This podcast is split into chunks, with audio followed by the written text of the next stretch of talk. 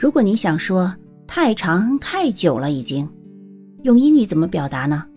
最常见的表达当然还是利用最根本的 age 或者是 time。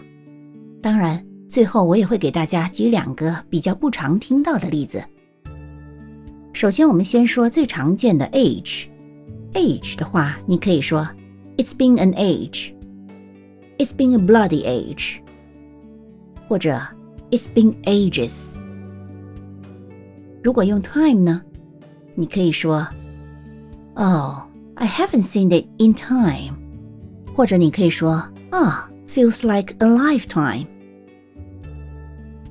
或者你还可以说 feels like forever。还有两种说法，可能从字面意义，大家可能不一定会直接马上把它联想到这是想表达很久很久的意思。今天跟大家说一下，一种是 donkey years。Oh, I haven't seen him in donkey years。还有一种是 yonks。It's been yonks since I've seen her。你学会了吗？